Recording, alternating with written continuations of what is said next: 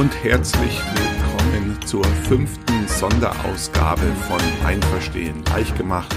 Mein Name ist Florian Bold, ich bin Weinakademiker und freue mich sehr, dich zu dieser Ausgabe mit dem Titel über alkoholfreien Wein begrüßen zu dürfen. Ja, die nächste Sondersendung ist fällig geworden, weil ich ja, wie ich schon öfters erwähnt habe, auf Clubhouse einige sehr interessante Gesprächspartner getroffen habe und dann die sich auch freundlicherweise für ein Gespräch zur Verfügung gestellt haben. Unter anderem war es eben auch Markus Schüssler, seines Zeichen, sagen wir mal, Non-Alcoholic Influencer, einer der ganz wenigen Leute in Deutschland, die sich ähm, ja, ich sag mal, semi-professionell mit alkoholfreien oder entalkoholisierten Wein beschäftigen und da auch entsprechend in den Social Medias auftreten. Man kann also mit Ruck und Verricht sagen, Markus ist einer derjenigen, die sich vielleicht am besten mit alkoholfreien Wein auskennen oder zumindest auch am meisten alkoholfreie Weine probiert haben darüber auch sprechen und diese Message quasi in die Welt hinaustragen, wo alkoholfreier Wein seinen Platz in der Gesellschaft hat, was es mit dem Trinkverhalten auf sich hat und so weiter und so fort.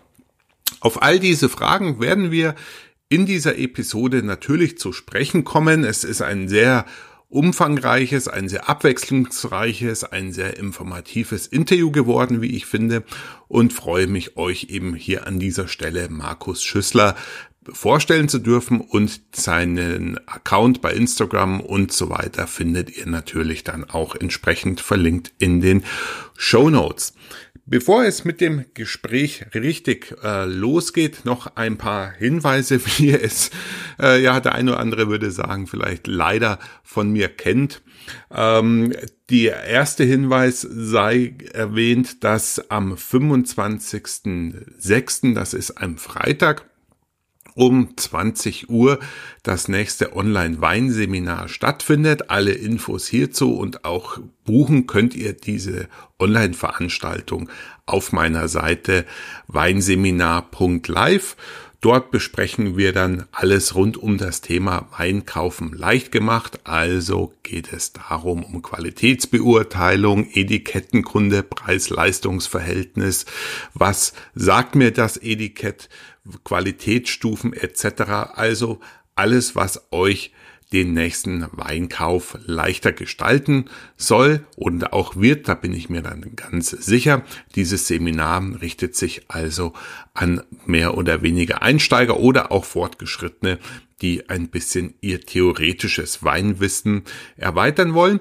Soll heißen, ihr könnt an diesem Seminar natürlich auch ohne Weine teilnehmen.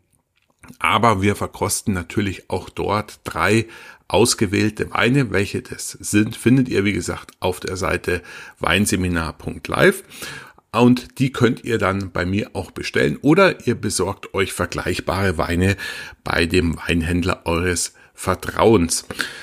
Die nächste Hinweis bezieht sich nochmal auf die Online-Weinkurse an sich. Ich habe mein Angebot aufgrund eures Feedbacks etwas umgestellt. In Zukunft biete ich euch nämlich zu jedem Weinkurs noch ein Online-Live-Event quasi an. Soll heißen, ihr bekommt geschenkt, kostenlos, gratis dazu Online-Zeit mit mir in der Hälfte der Dauer des gekauften Kurses. Also wenn ihr einen Kurs bucht mit 90 Minuten, dann bekommt ihr 45 Minuten ein Online-Meeting mit mir gratis dazu, wo ihr dann all eure Fragen zum Kurs oder auch allgemeiner Art zu Wein an mich stellen könnt.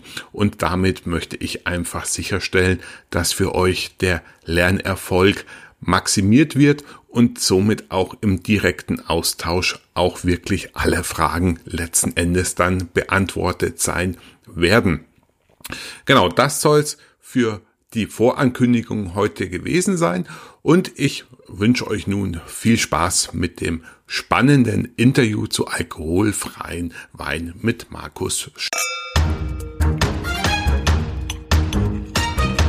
Ja, liebe Podcast-Hörer, es reißt nicht ab. Hier eine Premiere nach der nächsten und auch eine Sondersendung nach ein bisschen längerer Pause wieder gehäuft, weil ich auch gerade im Zuge mit Clubhouse sehr viele neue interessante Leute aus der Weinbranche kennengelernt habe, die auch mit ganz neuen Themen quasi äh, sich vorgestellt haben, wenn man so möchte.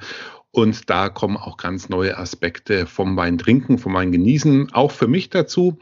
Und da findet man einfach sehr viele interessante Gesprächspartner und diese Themen möchte ich euch auch nicht vorenthalten, so dass ich mich heute sehr freue, Markus Schüssler bei mir zu begrüßen in meinem Podcast. Grüß dich, Markus. Hallo Florian, schön, dass ich dabei sein darf. Ja, sehr, sehr gerne. Du bist quasi die zweite Geburt von meiner okay. äh, Clubhouse Präsenz. Äh, wir haben uns dort in einem Raum kennengelernt und du genau. ähm, beschäftigst dich mit einem Thema, was für mich die letzten Wochen und Monate sich ein bisschen mehr in den Vordergrund gedrängt hat. Ursprünglich, wie ihr oder wisst ihr gleich, um was es sich dreht, weil ich habe es ja auch schon angekündigt. Ich bin von einem Freund über einen Zeitartikel aufmerksam gemacht worden, dass alkoholfreie Weine ein neuer Trend sind und auf Clubhouse sind wir über das Thema auch gekommen und dann führt natürlich an dir, Markus, kein Weg vorbei. Ich glaube, man kann es mit Ruck und Fug behaupten. Du bist einer, der am meisten zumindest Präsenz zeigt bei dem Thema äh, alkoholfreie Weine. Ja, ähm, kann man, also erstmal kann ich das immer schwer über mich behaupten, aber freut mich umso mehr, wenn du das so siehst. Und ähm, ja, also im Endeffekt ist es so, dass ich äh, habe auch ein bisschen Recherche betrieben im Vorhinein und ich bin, soweit ich weiß, einer von weltweit zwei bis maximal drei alkoholfreien Weintestern. Okay. Ähm, ich sage deswegen auch ähm, ganz bewusst Tester, weil ich bin noch ganz weit davon entfernt, mich in irgendeiner Form Weinexperte oder Sommelier zu nennen. Das ist eher deine, deine Region. Ich ähm, muss zugeben, also bis vor einem halben, dreiviertel Jahr hatte ich ja noch relativ wenig Ahnung von. Wenn wir uns gleich vorstellen, äh, wirst du auch sehen, dass ich aus einem ganz anderen Bereich komme. Ja. Aber ich glaube, das Wichtigste ist grundsätzlich mal, ich habe eine riesen Passion für Wein. Also es ist auch das einzige alkoholische Getränk, was ich trinke seit Jahren. Okay. Und ähm, ich glaube, das ist eine gute Grundlage. Ja, ja, ja. Absolut, ja. Es ist ja insofern spannend wegen zwei Dingen. Zum einen, denke ich, ist für die meisten Weintrinker äh, Alkohol schlicht und einfach kaum wegzudenken aus dem Wein. Und zum anderen äh, bestätigst du das ein weiteres Mal, dass einfach für viele Wein schon eine ganz äh, gesonderte Rolle im im Reich der Getränke hat und einfach eine, ja, durch seine Vielfalt äh, und Faszination letzten Endes viele anspricht und für viele auch tatsächlich der einzige Alkohol ist, den sie trinken, so anscheinend bei dir auch. Aber ähm, wie kamst du denn, oder fangen wir mal ganz vorne an, du, du hast es schon angekündigt, du bist der Quereinsteiger, was machst du denn im richtigen Leben?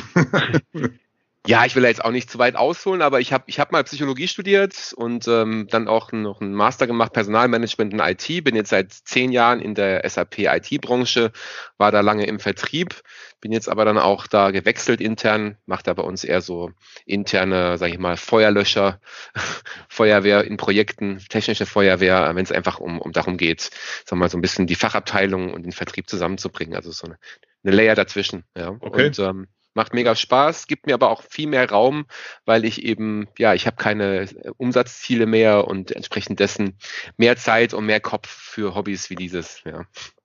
Das heißt, du brauchtest einfach ein bisschen mehr Spaß in deinem Leben und hast dich dann entschieden, neben der Arbeit dich auch ähm, eher semi-professionell damit Wein zu beschäftigen. Mm, ja, und ich bin jemand auch, der ich liebe es auch äh, privat äh, Projekte voranzutreiben. Ich habe auch schon mal was anderes äh, parallel gemacht und ich finde, das ist ja auch ist ja auch erwiesenermaßen. Zum Beispiel bei Google ist es ja so, dass sie einen Tag die Woche immer äh, ein Projekt machen, was nichts mit dem Daily Business zu tun hat. Aha das ist meistens das, was die Mitarbeiter auch am meisten ans Unternehmen bindet. Ja, also eben, mhm.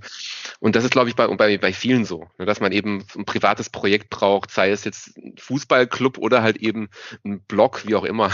Ja. das ist halt anders, andersrum gesehen ist auch ein bisschen eins meiner Corona-Hobbys. Also ich habe auch angefangen, auf Acryl zu malen. Das hätte ich auch ohne Corona nicht gemacht. Ja, ja. Ich glaube, man spricht dann, du bist ja der Fachmann, man spricht dann von intrinsischer Motivation, wenn man quasi was ohne äußeren Antrieb macht und freiwillig macht und gut macht vor allem. Ja, genau. Und die wiederum sorgt dann nachher auch im Idealfall für euch Stress. Ja. Der einen quasi Stress, der einen nicht stresst. Ja, genau. Die, die äh, positive ja. Seite derselben Medaille quasi. Genau. Ähm, jetzt hast du schon gesagt, du trinkst auch normalen Wein. Wie lange beschäftigt dich das Thema Wein an sich schon? Ach, im Prinzip, seitdem ich Wein trinken darf. Also, okay. ähm, ja, also natürlich ist es, es ist, glaube ich, auch äh, letzten Zeit mal einen ganz interessanten Clubhouse-Talk zum Thema auch, wie du ähm, hochpreisigere Weine ähm, der jüngeren, ähm, mhm. jüngeren Kreis eben auch schmackhaft machen kannst. Ne? Und das ist, glaube ich, auch so ein bisschen was, das muss man erstmal lernen. Also geht es für, für, mich auch ganz klar mit Weinedukation einher, ne? dass du einfach auch ein bisschen so diese, diesen Respekt und, und auch ähm, die Begeisterung, Faszination für die Handwerkskunst entwickelst, also auch siehst und lernst, was dahinter steckt. Ne? Und, und dass du dann eben auch ähm, das erstmal ganz anders wahrnimmst, ne? weil bei mir war es natürlich dann klar, nachher, nachher früher nach dem Abi oder auch ähm, in, bei Studiepartys, da hat man halt eben mal eine Cola Rot bestellt, ja. ja.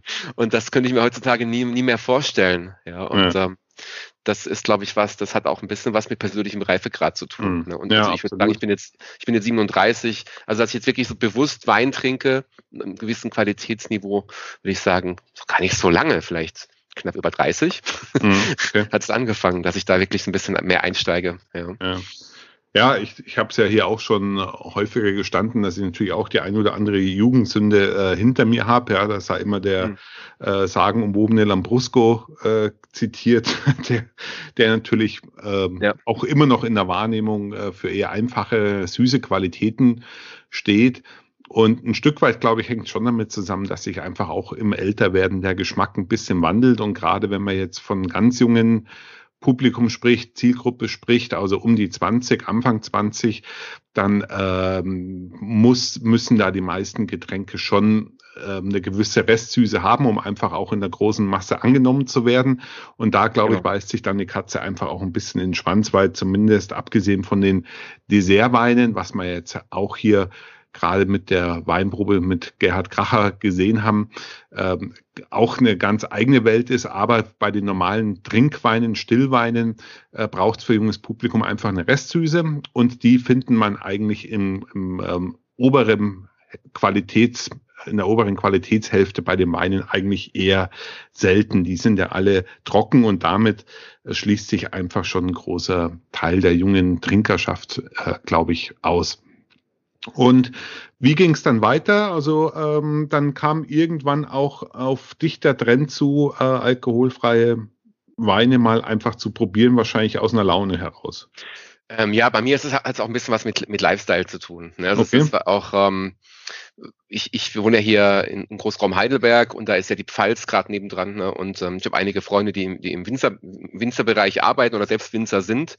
Und ja, ich liebe es einfach im Winger zu sitzen und dann da die Atmosphäre zu genießen. Eigentlich zu jeder Jahreszeit. Ja. ähm, habe da ein bisschen auch so ein Ritual. Ich gehe immer, das sieht man auch in meinem, in meinem Blog, wenn man mal einen Blick drauf wirft. Ich gehe immer jeden Sonntag mit meiner Mutter nachmittags äh, in die Pfalz. Das haben wir ja schon seit Jahren so etabliert. Mhm. Und äh, gehen wir mit den Hunden einen großen Spaziergang machen, zwei, drei Stunden. Ja, und das ist für mich ein Stück weit Lebensqualität. Also man sagt ja nicht umsonst auch, die Pfalz ist ein bisschen so die Toskana Deutschlands. Ach ja, ähm, das haben wir damals, weil wir ja in Bensheim gewohnt haben, ja. äh, haben sie uns das von der Hessischen Bergstraße erzählt. Ah, okay. ja, anscheinend kein feststehender Begriff, ja. ja. Aber ich habe mir deine Bilder auf Instagram ja auch angeschaut. Äh, da hast du natürlich schon das ein oder andere frivole Bild, würde ich jetzt mal ja, sagen, okay. wo du äh, Wein aus der Flasche trinkst. Und da denke ich mal, das sind ja meistens Aufnahmen in alkoholfreien Flaschen. Aber das ist, gut, ja. mhm. ist, natürlich witzig. Ich denke, wenn, wenn da Schaulustige oder Passanten sehen, wie du da im, im Weinberg die Flasche ansetzt, äh, gibt natürlich große Augen hier und da, oder? Ähm, ja, es ist aber auch ähm, so ein Punkt, es, es, drückt ein bisschen meine Persönlichkeit auch aus. Also ich bin jemand, ich polarisiere generell ganz stark. Und ähm, ich glaube, dass gerade wenn man in so einem Nischenthema unterwegs ist, wie alkoholfreien Wein, was eben ganz viele auch ähm, hartgesottene oder ähm, eingefleischte Weinkenner eben erstmal die Nase rümpfen.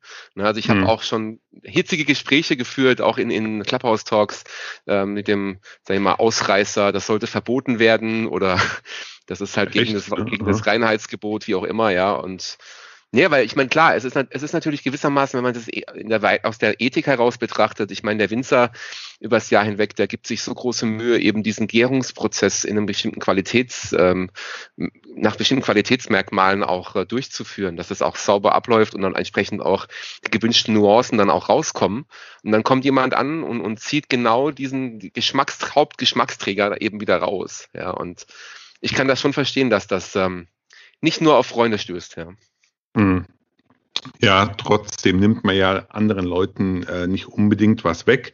Und letzten Endes ist es ja auch die Freiheit des Erzeugers, sich zu entscheiden, was er jetzt mit seiner harten Arbeit am Ende des Tages für ein Produkt auf den Markt stellt. Also ich würde da jetzt schon dafür plädieren, dass man da ein bisschen toleranter ist. Also so Aussagen finde ich schwierig dann, wenn man sagt, es gehört verboten oder sowas. Ja. Das spricht schon auch für eine gewisse, gewisse Borniertheit letzten Endes, weil ähm, letzten Endes, wie gesagt, wie es in dem Artikel ja auch stand, ist es gerade in der Hauptstadt Berlin ein sehr, sehr großer Trend, auch mit Partyveranstaltern, die sich schon auf sogenannte Sober-Partys spezialisiert haben, also Veranstaltungen ohne Alkohol, wo natürlich alkoholfreier Wein dann eine, eine große Rolle spielt. Ähm, aber ähm, wie, wie, wie war denn dein erstes Erlebnis? Also wie bist du dann zum ersten Mal auf alkoholfreien Wein gekommen? Ähm, ja, also es war bei mir so, dass, dass ich äh, einfach mal äh, ein, zwei Monate mal Weinpause oder Alkoholpause machen wollte. Letztes Jahr habe ich, äh, bin ich sehr viel gejoggt, wollte auch mal einen Halbmarathon laufen. Und man merkt schon, nach dem Alkoholgenuss hat, ist man äh, unter Umständen, je nachdem, wie tief man ins Glas schaut, nicht mehr so richtig leistungsfähig am nächsten Tag. Mhm. Ja. Und ähm, dann habe ich einfach mal ein bisschen rumgeschaut. Ich war da auch ganz weit noch von entfernt, eben hier so einen Blog aufzumachen. Ich wollte einfach mal äh, ähm, so einfach reine, reine Interesse, reine Neugierde. Und dann habe ich einfach gesehen, es gibt da eigentlich nichts großartig. Ich bin dann erstmal zum nächsten Kaufland gefahren, habe mir geguckt, ob es da was gibt im Großhandel. Und ähm, da gab es dann wirklich äh, ähm, einen, den habe ich mir auch mitgenommen, Schloss Sommerau. Mhm. Ähm, das war ein roter und ein weißer. Und das war halt also es war nicht schlecht, aber es hat genau das Klischee getroffen, was jeder sagt, erstmal, wenn er mich kennenlernt. Ja, nämlich, das, das ist doch nur Traubensaft. Ja. ja, ja. Ja. Und, und da, da kommen wir nachher vielleicht auch nochmal drauf zu sprechen, was ist denn überhaupt so, das, das, die, die, was, was darf denn die Erwartungshaltung sein, wenn man von alkoholfreien mhm. Wein spricht? Das ist vielleicht auch nochmal ein Punkt, den wir nachher nochmal ansprechen können. Ja, absolut. Ja. Und dann äh, hat sie aber trotz allem dann so angesprochen, dass du dann äh, weiter in das Thema rein bist. Ja, genau. Und dann habe ich einfach mal sämtliche Winzergenossenschaften angeschrieben und weil dann hat mich es gepackt, ja. Und habe einfach mal mich mit dem Thema ganzheitlich beschäftigt, auch mal ein bisschen akademisch, ne, was da so die, Tenden die, die Tendenzen sind. Gibt es da vielleicht irgendwelche ähm, Studien zu schon aktuell ähm, über die über den Bedarf auch, ne, über die Beschaffenheit, über die Destillationsmethoden und so weiter. Mhm. Und ähm, ja, das hat dann, das war da eben auch für mich so ein bisschen so der Startschuss für den eigenen Blog. Und ja. Ähm, mittlerweile habe ich um die 50, 55 alkoholfreien Weine getestet.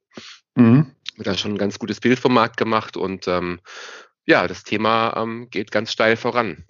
Sagen. Ja, also liebe Hörer, äh, den äh, Instagram-Channel von Markus werde ich natürlich auch verlinken und natürlich, wie ihr es von mir gewohnt seid, auch hier zu diesem Beitrag flankieren mit Instagram und Facebook-Beiträgen. Und da werde ich Markus natürlich entsprechend verlinken, sodass ihr auf einfache Art und Weise seinen äh, Blog auch dann im Internet findet. Aber jetzt hast du ja schon die passenden Stichwörter geliefert. Äh, fangen wir vielleicht mal vorne an. Also Traubensaft, äh, würde ich sagen, nein, weil im Grunde wurde der Wein ja mal vergoren. Also Traubensaft ist ja für mich jetzt ein unvergorener Saft aus der, aus der Weinbeere. Aber alkoholfreier Wein per Definition, aber korrigiere mich, äh, wenn das falsch ist, hat er eine Vergärung durchlaufen und dann wird auf irgendeine Art und Weise der Alkohol dem Wein wieder entzogen. Jetzt hast du ein Stichwort schon genannt, wo es mir immer warm ums Herz wird, aus ehemalig äh, gelernter Chemikant, der in der Destillation gearbeitet hat. Ja. äh, äh, Destillation hat für mich auch irgendwas Mystisches. Da kam ich mir immer so ein bisschen vor wie so ein Alchemist, ja, weil das einfach toll ist, in so einer Glaskolonne äh, das Blubbern und Kondensieren zu sehen. Das hat einfach was, äh, was Schönes, für mich zumindest. Ähm, genau, also Destillation ist eine der Varianten. Äh, was gibt's denn noch, wie man den Alkohol aus dem Wein rausholen kann? Ähm, ja, also es gibt eigentlich prinzipiell mehrere Varianten. Das eine ist eben die klassische Destillation. Ähm, da ähm, sprechen wir von ungefähr 78 Grad Celsius, ne, wo dann der Wein wirklich auf eine relativ hohe Temperatur gebracht wird. Und wir, da ist ein, eines der Hauptprobleme, es gibt ja die sogenannten sich leicht verflüchtigenden Geschmacksstoffe. Ähm, ja, mhm. und die gehen da halt auch zu großen Teil raus. Ne? Man hat eine Möglichkeit auch dann mit einer Aromenrückgewinnung zu arbeiten, ne? dass man da die Aromen, dass man, also man weiß mittlerweile zwar nicht genau, bei welcher Temperatur sich was verflüchtigt, aber man kann sagen, eine Range zwischen der und der Temperatur verflüchtigt sich das. Ja. Mhm. ja? Ähm, und das ist aber jetzt nicht, das ist nicht State of the Art. Das ist nur eine Variante. Dann gibt es eben die Vakuumdestillation. Ne, das heißt also, man, man setzt eben auf die Destillation ein kleines Vakuum drauf, also minus 25 Bar ungefähr. Und ähm, dann hat man eben einen vergleichbaren Druck wie bei Mount Everest, kann man sagen, wie auf einem hohen Berg. Ja? Mhm. Und das hat eben den Vorteil, dass man eben schon bei 35 Grad, also bei, bei, der, bei der Hälfte der Temperatur quasi, Temper den, den, den Alkohol schon äh, rausziehen kann aus dem Wein. Ne, und das ist halt wesentlich schonender. Ja. Jetzt hast du gesagt, äh, da muss ich kurz mal nachfragen, äh, minus ja. 25 Bar, ich glaube, du meinst, dann sind es ungefähr 200, 250 Millibar, was da, was da dann herrschen. Wahrscheinlich, ja. In der Größenordnung, aber ja. äh, genau. Ja. Aber auf jeden Fall äh, äh, ist dir der Trick in Anführungszeichen der, dass äh, Flüssigkeiten bei geringerem atmosphärischen Druck oder Gegendruck bei deutlich niedrigerer Temperatur äh, das Kochen anfangen. Ja, also im Prinzip kann man auch Wasser bei Raumtemperatur zum Kochen bringen, wenn man den Druck quasi entsprechend ähm, reduziert. Genau. Genau. Und ja. damit, äh, glaube ich, umgeht man auch das Problem, dass man den Wein halt äh, zu stark thermisch belastet, weil natürlich auch viele Verbindungen im Wein ja gar nicht temperaturstabil sind. Also wenn man die auf 78 Grad hoch macht und äh, müsste ja auch noch um äh, zwei, drei Grad drüber gehen, ist natürlich schon extrem, wenn man sich überlegt, dass in der normalen Rotweinerzeugung zumindest ja penibels darauf geachtet wird, dass während dem Vergären nicht 35 Grad überschritten werden. Ja. Ja, Nee, also das, das ist auf jeden Fall eine, eine, sehr, eine sehr gebräuchliche Methode. Es gibt noch eine wirklich ähm, äh, besondere Methode, die aber auch sehr kostenintensiv ist. Das ist die sogenannte Spinning Cone Methode. Ja. Ähm, da gibt's eben, da spielt man wieder mit der mechanischen Kraft. Ne? Also man hat hier eben eine ähm, Zentrifuge ne? und, und durch eben da ähm, die, die, die dreht sich im Prinzip durch die eigene Achse ne? und, und, und durch diese durch diese Drehung, ja, also ungefähr bei, bei 36 Grad kann man sagen, äh, sorry, bei 27 Grad hm. ähm, statt 36 bei der Vakuumdestillation, bei, bei 27 Grad wird eben, wie gesagt, das Ganze schnell im eigenen eigenen Achse gedreht und mhm. dadurch entweicht der Alkohol eben, weil er eine andere ähm, äh, Dichte eine, hat. Dichte, genau, eine, eine mhm. andere Stoffdichte hat, mhm. wie der Rest. Mhm. Ja, ja, und das ist dann äh, eine Sache, die kostet ungefähr zwei Millionen, die Anlage. Man hat auch äh, ungefähr, ich glaube, das müssten um die anderthalb bis 2000 Liter sein, mindestens, die man da äh, rausdestillieren muss. Und das ist schon eine Hausnummer. Und das kann sich auch nicht jeder Winzer leisten. Aber das ist momentan wirklich so ähm, das äh, Optimum, das Premium-Produkt, das man mhm. eben hier ähm, herstellen kann. Also das ist die wenn man so möchte, die schon, schonendere Art und Weise. Schonendste Art, genau. Okay. Ja. ja, Spinning Cone, äh, da kriege ich immer steife Nackenhaare, weil äh, die, der Begriff war schon mal ein bisschen en vogue, nämlich äh, in Kalifornien, glaube ich, ging das nämlich los, als dort ähm, die ja durchaus technisch technikaffinen Amerikaner versucht haben, im Einstiegsqualitätssegment Weine ähm, ja in seine Bestandteile auseinander äh, zu, äh, äh, wie sagt man da, auseinander äh, zu fummeln, um äh, Transportkosten zu sparen. Also man wollte quasi das Wasser aus dem Wein äh, herausholen und dann später ähnlich äh, sirupartig quasi wieder dann das Wasser hinzufügen. Und da kam, war quasi der erste Einsatz von dieser Spinning Cone-Technologie äh, in dem billigsten Segment, aber das äh, hat sich dann nicht durchgesetzt und es war auch, ist auch nicht zugelassen mehr, glaube ich, dass man Weine äh, fraktioniert und dann quasi vor der Abfüllung wieder äh, zusammenführt. Okay. Ähm, das heißt, ähm, wie, wie viele Hersteller gibt's in Deutschland, die mittlerweile alkoholfreien Wein machen? Also ich würde sagen, jedes also gefühlt jedes vierte bis fünfte Weingut hat alkoholfreie Varianten, definitiv. Ja, Wahnsinn. Ja, die machen das aber auch zu großem Teil nicht selbst. Ne? Da gibt's dann auch eben entsprechende Abfüller und auch Labore, die das dann äh, zentralisiert machen. Aber ähm, jeder Winzer, der was auf sich hält, hat eigentlich auch einen alkoholfreien Wein im Portfolio. Mhm. Und äh, gibt es auch dezidierte Weinhersteller, die nur alkoholfreien Wein machen? Also gibt es schon Leute, die sich darauf quasi spezialisiert haben? Gut, es gibt, es gibt äh, ähm, ja Hersteller schon, das sind aber keine Weingüter. Ne, das sind äh, einfach, äh, sag ich mal, Marketinginstitutionen, die eben Weine, fertige Weine, alkoholisierte Weine aufkaufen, das ganze neue branden und dann eben äh, über einen ähm, Abfüller und äh, ähm, Labor das dann auch neu aufsetzen. Ne? Also aber wirklich, sag ich mal, Winzer, die jetzt nur alkoholfreien Wein herstellen, da kenne ich eigentlich eher so Traubensafthersteller, mhm. ähm, die das wirklich hundertprozentig machen, aber jetzt so ein, ein Mischportfolio zwischen Alkohol äh, oder ein, Haupt, ein Hauptportfolio, wo die nur, die, die den Wein auf den Reben äh, äh, stehen haben und dann auch den ernten und dann aber auch einen kompletten Alkohol rausziehen, das ist äh, noch nicht der Fall. Also nicht, dass ich wüsste. Okay. Ich kenne auch internationale Hersteller, aber das ist nicht der Fall. Nee.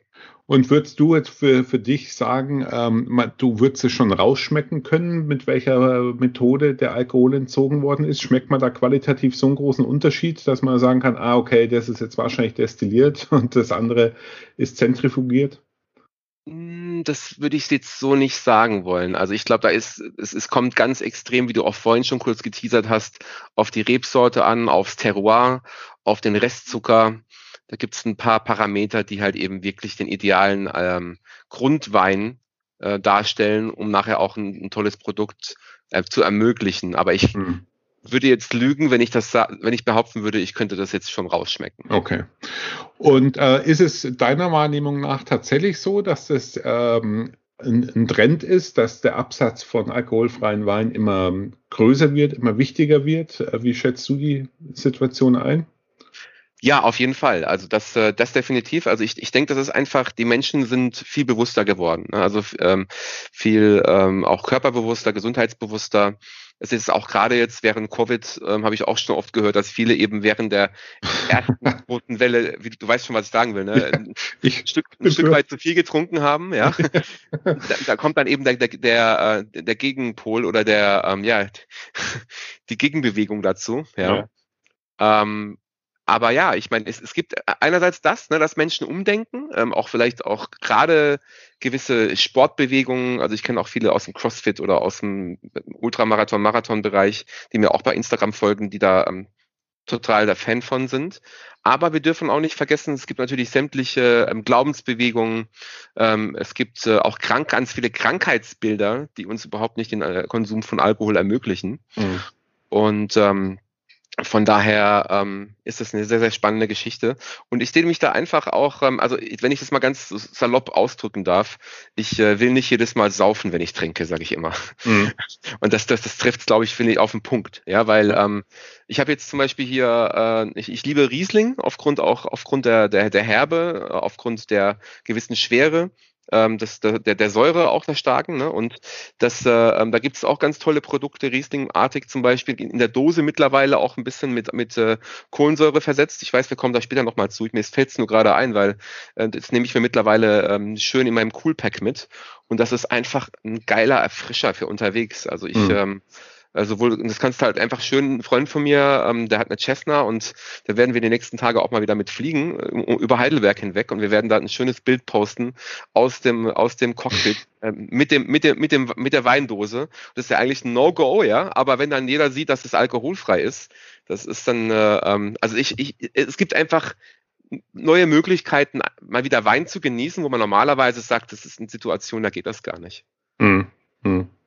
Ja, also ich, äh, das war, war genau bei mir auch so, zumindest von der, von der anderen Seite, aber weil ich ja jetzt äh, von Dezember bis ähm, April eigentlich hinein äh, sehr viele Online-Weinproben äh, gehalten habe, äh, wo mich Kunden gebucht haben. Und äh, um die Weihnachtszeit war das häufiger auch eine äh, Weihnachtsfeierersatz für die Firmen, ja, weil die sich nicht treffen mhm. konnten und dann war das quasi eine gemischte Gruppe. Und ja, äh, da waren natürlich schon ein paar dabei. Die einen waren schwanger, die anderen haben irgendwelche Krankheiten gehabt, also ja. wo die einfach dann auch an diesem Event nicht ausgeschlossen sein wollten und man sie auch irgendwo dabei haben wollten. Und da war es tatsächlich so, dass ähm, äh, zwei, drei Firmen für die Online-Weinproben eben auch alkoholfreien Wein ähm, mitbestellt haben für, für genau dieses Klientel, ja. Und ich denke schon, dass es da eine gewisse Marktlücke gibt, wenn man es so bezeichnen möchte. Eben, ich sag mal, die sehr körperbewussten Sportfanatiker, äh, vielleicht so ein bisschen abfällig ausgedrückt, Kranke, Schwangere, ähm, was auch immer, ja. Da ist schon ein gewisser Bedarf da. Das sehe ich schon an, an und ich glaube, da, da sticht der Wein dann, der alkoholfreie Wein rein, eben hochwertige alkoholfreie Getränke und keine äh, alkoholfreien Alkopops. Ja, das ist, glaube ich, genau die Nische, wo, wo der alkoholfreie Wein dann rein möchte und rein kann. Ja, und es geht, du sprichst da auch gerade ein wichtiges Thema an. Es geht auch ein bisschen um das Thema Produktplatzierung. Ne? Was ist alkoholfreier Wein? Wenn ich, sobald ich das Wort Wein verwende, fange ich an zu vergleichen. Ne? Und ähm, hm man kann das nicht vergleichen. Das ist ein wichtiger Aspekt, den ich immer vorab auch schon mal klar machen will. Ja. Mhm. Es ist ein eigenständiges Produkt. Es ist, es ist äh, ein weinartiges oder ein Erzeugnis aus Wein, das weinartig ist, aber nicht mit Wein vergleichbar ist. ne? mhm. Also weil, weil wir dürfen nicht unterschätzen, der, der, der Alkohol, der ist nicht nur ähm, ein Geschmacksvehikel, sondern der hat unmittelbare, ähm, unmittelbaren Einfluss auch auf unser Geruchs- und Geschmacksempfinden. Ne? Also das ist jetzt nicht nur so, dass der wirklich gewisse Trans äh, ähm, äh, Geschmacksstoffe transportiert, sondern da geht es noch weit darüber hinaus. Ne? Mhm. Und deswegen ähm, können wir auch gleich nochmal genau drüber sprechen, was es damit, damit auf sich hat. Aber ähm, das, das will ich eben damit sagen, es ist ein eigenständiges Produkt. Mhm. Ja. Ja, also Wein ist sicherlich ein ganz wichtiger Geschmacksträger, ja. aber es gibt eben auch, auch äh, Wechselwirkungen ne, in, der, in, der, in der Wahrnehmung, in der Rezeption von verschiedenen Geschmäckern. Und ich glaube, ein Trick, der ähm, da gerne angewendet wird, durch das, dass ein Geschmacksträger quasi entfernt worden ist, fügt man bei den meisten Weinen zumindest halt nochmal Zucker dazu als auch Geschmacksträger, Geschmacksverstärker so dass ähm, kann man dann sagen quasi, dass die meisten alkoholfreien Weine auch eher ähm, süßlich sind und nicht trocken sind? Auf keinen Fall. Also das, äh, wenn man da, wenn man da mal ganz, äh, ich muss mich da äh, verteidigen. Ja, ja, mach du. Also, du bist ja da. ähm, ähm, es, es, es gibt, äh, also man sagt da zum Beispiel der typische ähm, Traubensäcke oder, oder, oder Traubensaft, auch ohne Kohlensäure ist egal, äh, der hat um die 13 bis 15 Gramm Zucker pro 100 Milliliter. Mhm. Ne? Und ähm, wenn wir jetzt hier von alkoholfreien Wein sprechen, der hat zwei bis drei Gramm Zucker. Nicht also, mehr. Nicht mehr, nein. Das, ähm, klar, natürlich ist die Restsüße ein wichtiger Faktor, ähm, der nachher auch, wie du sagst, den Geschmack transportiert. Aber durch den Gärungsprozess, ähm, den der Wein ja durchlaufen hat, äh, ist, äh, ist es wirklich ein super geringer Zuckergehalt und ist eben auch wiederum ein, ein Gesundheitsaspekt, dass man eben sich ja auch nicht hier so, so viel Zucker zufügt. Ne? Hm. Mhm. Und vielleicht auch eine ganz kurze Anekdote noch. Also es war ähm, von einem mir sehr, sehr gut bekannten Weingut, äh, das Weingut Leitz äh, im Rheingau. Ist mhm. sicherlich ein guter, ein guter Bekannter auch. Ja. Äh, ähm, die machen ja sehr hochwertige Produkte.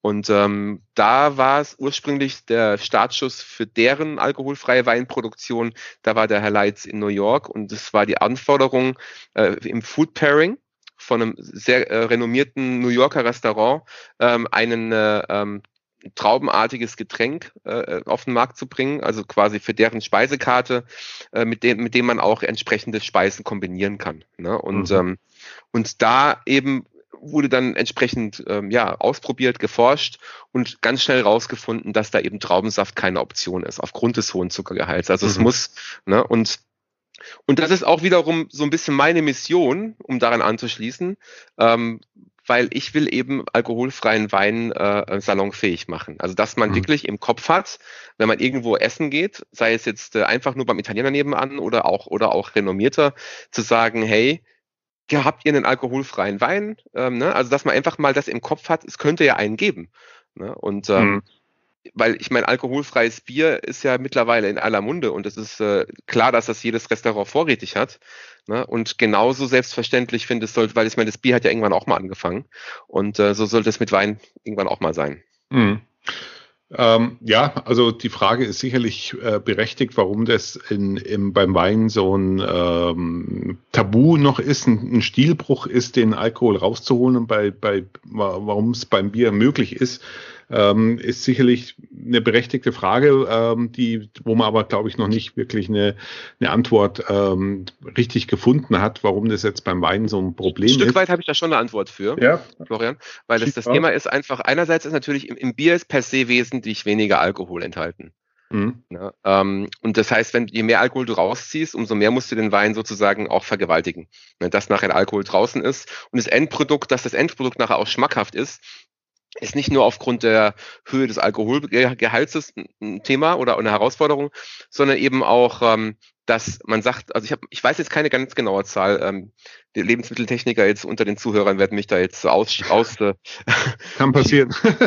Aber ähm, ich habe mal gehört, dass, glaube ich, Bier hat über 300 Geschmacksstoffe per se. Und Wein hat äh, per se, glaube ich, um die 140, 130 Geschmacksstoffe. Das heißt, wir sprechen hier definitiv von wesentlich äh, weniger Aromastoffen, Geschmacksstoffen, die im Grundprodukt enthalten sind.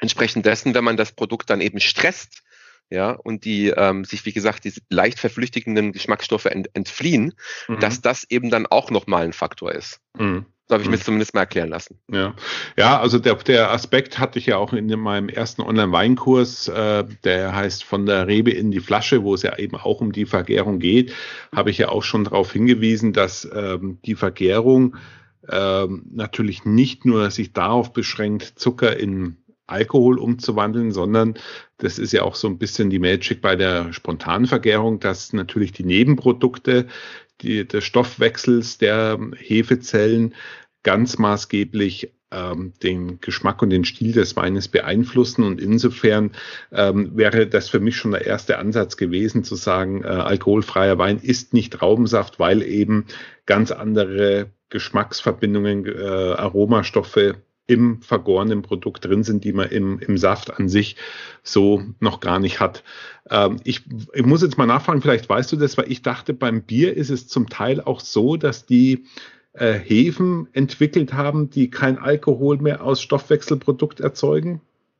Da bin, ich da bin ich leider überfragt, das weiß okay. ich jetzt nicht. Ja, wäre interessant ja, ich, gewesen. Ich habe hab mal gehört, dass das nur bei, bei der, ähm, beim Alkoholentzug im Bier, dass du da eine, chem eine chemische Methode hast, soweit Aha. ich weiß dass das ähm, irgend, aber ich, ich würde da jetzt wirklich irgendwas ja. in Schluss erzählen. Ich will ja, vielleicht kann das ja einer unserer Hörer beantworten. ja. Das wäre mhm. mal wirklich interessant. Also ähm, wenn jemand da eine Frage oder eine Antwort auf die Frage hat, wie alkoholfreies Bier hergestellt wird, der kann natürlich das in erster Linie am besten in meiner Facebook-Gruppe Weinverstehen leicht gemacht tun. Dort hätten dann die meisten Hörer davon auch was. Oder ihr schreibt mir einfach die Antwort und dann verkünde ich es beim nächsten Mal. Ähm, ich äh, würde da aber noch mal kurz nachhaken wollen, weil ähm, ich sage mal so, glaubst du, dass für die für viele dieser technische die technische Überlegung eine entscheidende ist, warum es beim Wein weniger akzeptiert ist, den Alkohol rauszutun wie beim Bier. Ich glaube, ich, ich hätte jetzt getippt, es ist vielleicht mehr schon eine kulturelle Geschichte auch. Ähm, ja, ich glaube, es muss sich auch mal angucken, wer trinkt Wein. Ne? Und ich meine, wir haben, ich glaube, der Wein hat jetzt die letzten zehn Jahre, zumindest hier bei uns in der Pfalz, äh, eine Renaissance erlebt, letzten zehn, 15 Jahre, ne? dass das Ganze auch ähm, das Thema hip geworden ist, dass eine wesentlich jüngere äh, Zielgruppe auch darauf anspringt. Ne? Und ähm, ich glaube einfach auch, sagen wir, wenn wir jetzt hier von 45, 50 plus sprechen, ähm, ich weiß ja jetzt nicht genau, ähm, welche Altersgruppe jetzt deine Zuhörerschaft äh, hauptsächlich abdeckt, aber ich glaube, das sind meistens Menschen, die ein Stück weit auch ein bisschen konservativer sind, was so gerade das Thema Wein angeht und vielleicht dann auch sagen, das ist äh, ethisch äh, einfach nicht mhm. passt, passt nicht zu deren, zu mhm. deren Denkweise oder zu deren Gusto einfach. Ja. Ja. Also ich habe es hier an der Stelle auch schon mal gesagt. Ich ja. bin äh, bekanntermaßen ja jetzt nicht ähm, ein Sportfreak, äh, muss ich gestehen. Mhm. Ähm, habe jetzt auch das ein oder andere Corona-Pfund natürlich mir, mir auch angefressen. Wer nicht, wer nicht. Ähm, was, wo, wo ich tatsächlich ein bisschen Berührungsängste habe, aber ähm, ich denke, manchmal muss man einfach auch neue Sachen ausprobieren. Deswegen freut es mich, dich heute hier zu haben. Aber was mich an der Denke generell stört, ist äh, nicht nur auf Wein reduziert, sondern generell vielleicht auch so eine gesellschaftliche äh, Sichtweise, ähm, ist der wie soll ich sagen, äh, wie, wie stand es in dem Artikel drin? Ich glaube, sowas ähnliches. Genuss ohne Reue. Und für mich wird einfach oft anders ein Schuh draus, dass wenn ich mich, äh, wenn ich nicht irgendwo maßlos was konsumieren kann, sondern es aus welchem Grund auch immer ähm, mich beschränken muss, ja, dass es vielleicht auch was Besonderes bleibt, Wein zu trinken, mhm. weil es eben äh, ein Zellgift ist, Alkohol. Und wir wissen alle, äh, bei zu viel Konsum sind die Nebenwirkungen oder Auswirkungen für den Trinker als auch für die Familie äh, desaströs. Äh, wollen wir gar nicht äh, mhm. verharmlosen oder unter den Tisch fallen lassen, ganz im Gegenteil. Aber ähm, ich finde halt schon, dass es auch äh, einfach ein Stück weit dazugehört, wenn man Genuss und ähm, erleben möchte, dass es auch ein Stück weit an irgendeiner Stelle auch ein bisschen eine, äh, ja, äh, wie soll ich sagen, ein, ein Verzicht, ein, ein, Back, ein Backdraw, äh, ein, ein, ein Deal irgendwie sein muss. Ich, finde jetzt ja die richtigen Worte nicht, aber vielleicht verstehst du, was ich meine, dass es einfach nicht ähm, Genuss ohne Reue ist für mich oft einfach im, im, im Erlebnis weniger wert, wie jetzt was, was man beliebig konsumieren kann. Vielleicht wird so ein ähm, Ja, aber ich glaube, ähm, ich verstehe vollkommen, was du sagst, aber ich glaube, das, das, was du gerade äh, skizzierst, ist eher dahingehend, äh, wenn du das ähm, dagegen damit ersetzen möchtest. Ne? Also wenn du ja. sagst, ich trinke jetzt nur noch alkoholfreien Wein. Also ich trinke jetzt, by the way, hier während unserem Interview, ähm, die Hörerschaft hat das noch nicht gehört, aber ich trinke hier aus einem Duppeglas, der ein oder andere kennt es vielleicht, ein Sauvignon Blanc mit Umdrehung. Ja, ähm, das, macht die, ja, das kann das auch macht, mit der Pelzer. genau, das macht die Zunge noch, noch lockerer, ja. Sehr gut. Sehr gut. ähm, nee, also von daher, ich, ich, ich liebe auch äh, ähm, ähm, in Anführungszeichen normalen Wein. Ne, ja. Aber ich, ich, wie auch vorhin schon gesagt, es, ist einfach eine Erweiterung des Portfolios. Ja, richtig. Ja, also wir, wir, wir ermöglichen hier bestimmten Menschen den Zugang auch zum Weingenuss, die normalerweise aufgrund, wie du, also was du auch vorhin noch nicht gesagt hattest, war zum Beispiel das Thema Gesinnung. Ne, mhm. Also äh, strenggläubige aus jeglicher Richtung ähm, oder eben halt oder und oder krank ne? ähm, äh, oder vielleicht oder vielleicht einfach andere Umstände oder Fahrer. Ja, ich meine, ja, ja, äh, du bist sicherlich auch mal der Fahrer abends und bist mit deiner Frau lecker essen. Ne? Ähm, klar, da kann man natürlich sagen, ich trinke jetzt einen Wein oder ich äh, äh bunker mir einen Alkoholmesser im Auto, ja, aber ähm, ich persönlich bin der Meinung, einfach, darüber sind wir uns einig, dass es nie verkehrt ist, vielleicht einfach auch mal neue Dinge auszuprobieren, Absolut. einfach ja. auch das, das, Erlebnis zu erweitern. Ne? Und, ähm, und das deswegen gibt's, also das, das ist, finde ich, auch die Daseinsberechtigung. Ja. Jetzt kriege ich schon langsam Bock auf die Weine, aber vorher äh, machen wir noch ein bisschen ja. Theorie. Und Gerne. zwar, ähm, du mir hast es jetzt schon angesprochen, äh, meine, meine Hörerschaft und ich, wir kennen natürlich das Thema ähm, Rebsorten etc., ja. was, auf was man jetzt auf Wein alles achten soll, Ursprungsbezeichnungen etc. etc. Ähm, rollen wir es mal von vorne nochmal auf. Ähm, würdest du sagen, ähm, die Rebsorte spielt beim alkoholfreien Wein auch eine zentrale Rolle. Äh, haben wir da unterschiedliche Stile oder wie muss man sich das vorstellen? Auf jeden Fall. Also gerade wenn wir jetzt auch vorhin kurz schon den Riesling angesprochen haben, äh, man sagt ja auch, also soweit ich es weiß, ich bin jetzt noch kein, kein Experte, so wie auch du oder deine Zuhörerschaft, aber äh, man sagt dem Riesling ja nach, dass er eine relativ robuste Rebsorte ist. Ne? Ähm, und ähm, entsprechend dessen man gleichzeitig hat man ja immer so ein bisschen als Winzer auch das Spiel mit dem Zucker und im, als Gegenpol eben mit der Säure. Ne? Und ähm, der ist ja relativ säurehaltig. Ne, und, und hat aber auch einen relativ hohen Restzucker, zumindest dem, den, den ich jetzt kenne. Und wenn ja. du da noch ein schönes Terroir hinten, hinten dran legst, ja, also gerade jetzt zum Beispiel jetzt aus der Mosel, ja, oder, oder also da, wo es vielleicht auch ein bisschen eisenhaltiger ist, äh, mineralisch, ähm, dann hast du da eine wunderschöne ähm, Geschmackskomposition, die auch sehr stabil ist, auch, auch wärmeresistent. Ne? Und ähm, gleichzeitig aber auch dir, und da kommen wir jetzt auch zum zentralen Thema, finde ich, ähm, was macht für mich alkoholfreier Wein aus? Den, der, der Genuss dessen. Und da geht es für mich einfach ganz klar darum, die, die Rebsorte rauszuschmecken. Ne? Also ich will einfach schön, wie bei einem normalen Wein sagen können, okay, die und die, ähm, ganz klassisch, ne? also das, was hast du in der Nase, was hast du auf der Zunge, im Gaumen und wie ist der Abgang.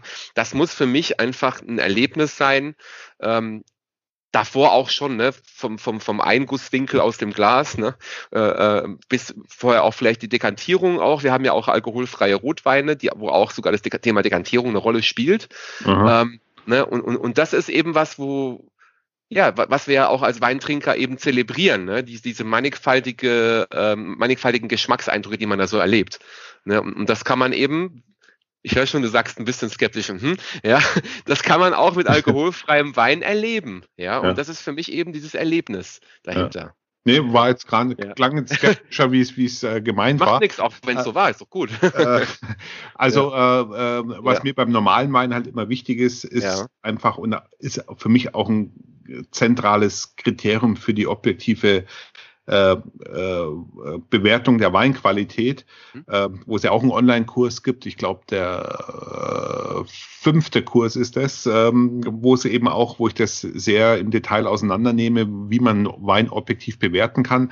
Auf jeden Fall ist die äh, Rebsorten-Typizität oder das Wiedererkennen der Rebsortencharakteristik für mich ein ganz zentraler ähm, Moment beziehungsweise die ähm, Wiedererkennbarkeit des Weinstiles und die Rebsorte ist ja einfach eigentlich ja ein Steigbügelhalter, ein Erfüllungsgehilfe für eine gewisse Weinstilistik. Wir in Deutschland sind halt sehr darauf fokussiert, aber Trotzdem spielt die Rebsortencharakteristik dann eine große Rolle und deren Erkennbarkeit.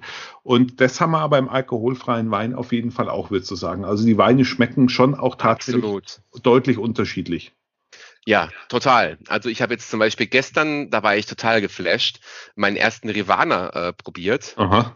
Und der, also das, das war echt eine Geschmacksexplosion. Ne? Also von, von, von äh, Grapefruitnoten über Honig, über Heu ähm, also vom, vom Geruch her, ne? Und, mhm. und, dann aber auch, aber auch wirklich dann das auch im, im Gaumen zu spüren. Ne? Also du hast halt immer ein bisschen das Problem, gebe ich auch ganz ehrlich, zwei zentrale Probleme eigentlich äh, bei, bei alkoholfreien Wein. Das eine ist, dass du ähm, ein bisschen, also ein bisschen ist gut, du hast eine fehlende Länge.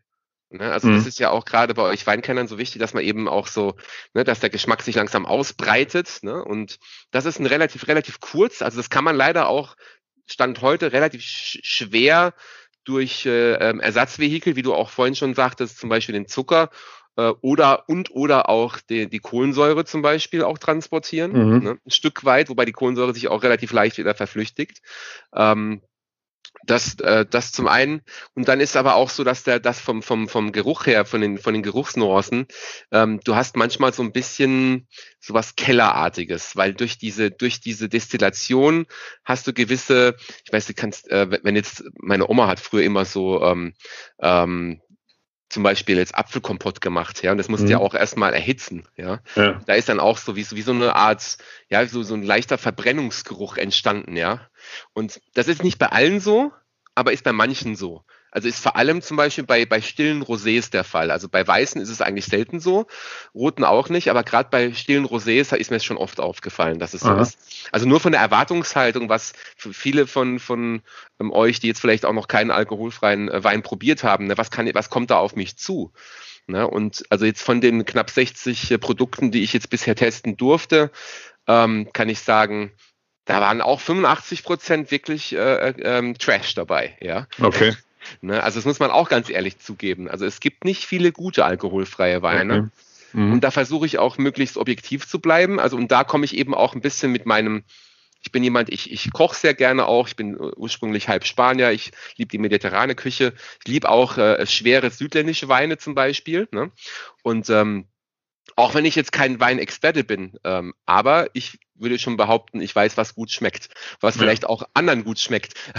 Und äh, entsprechend dessen versuche ich auch objektiv zu sein bei meinen Weintests. Ne? Mhm. Und ähm, da sage ich auch, da nehme ich auch kein Blatt vor den Mund. Also es gibt zum Beispiel auch manche Hersteller, die ähm, versuchen auch diese, diese fehlende Schwere, gerade jetzt im, im Bereich Rotwein, was ja meines Erachtens wirklich die Königsdisziplin ist, auch aufgrund der Geschmackskomplexität. Ähm, die versuchen das einfach mit, mit Säuregehalt äh, ähm, zu, zu replizieren. Und nachher schmeckst du, also ich, ich vergleiche es immer ein bisschen, wenn du, wenn du einen Käsekuchen machst und dann hast du ja den, das Zitronensaftkonzentrat und dann ähm, den Rest brauche ich gar nicht erklären. Ja? Also das, ist, das geht gar nicht. Ja. Ähm, jetzt ähm, hast der Einnahmen schon genannt, der für hochqualitative alkoholfreie Weine steht, nämlich das Weingut Leitz im Rheingau. Genau. genau. Äh, wenn wir an der Stelle schon sind, ähm, was, was würdest du den Leuten noch empfehlen an Herstellern? Ähm, ja, also es kommt immer ein bisschen drauf an. Wie gesagt, viele mögen ja auch keine Sekko. Ne? Also ähm, gerade wenn man Sekko, also Weingut Leitz hat zum Beispiel ähm, sowohl mit und ohne Kohlensäure. Die haben einen super leckeren Cabernet Sauvignon, Rotwein. Ähm, mhm. Die haben einen super leckeren Riesling. Der Rosé ist auch gut. Wie gesagt, ich finde, dass die haben das in im Flaschen und auch im Dosenformat. Ich, ich stehe halt voll auf Dosen. Ich war früher als Jugendlicher immer, also immer so ein, so ein Softdrink-Freak. Da wird jetzt der eine oder andere auch wieder die Nase rümpfen. Was ist das für Ja, also ähm, ich glaube, die erste, erste Wein in Dosen war, glaube ich, von Paris Hilton, ihr, ihr Prosecco, den sie ja, okay. Kriegt durch die Weinwelt schon ein kleiner Aufschrei durch, ne? Nicht die beste Referenz jetzt mal, zumindest mal von ihr. Ich kann aber nichts drüber sagen, wie er ist. Aber ja, wie gesagt, also da, die sind super äh, auch äh, kreativ. Die haben, glaube ich, insgesamt sieben verschiedene Produkte im alkoholfreien Bereich. Ähm, ich, soll ich mal ein paar Namen aufzählen? Die noch ja, sehr gerne, ja.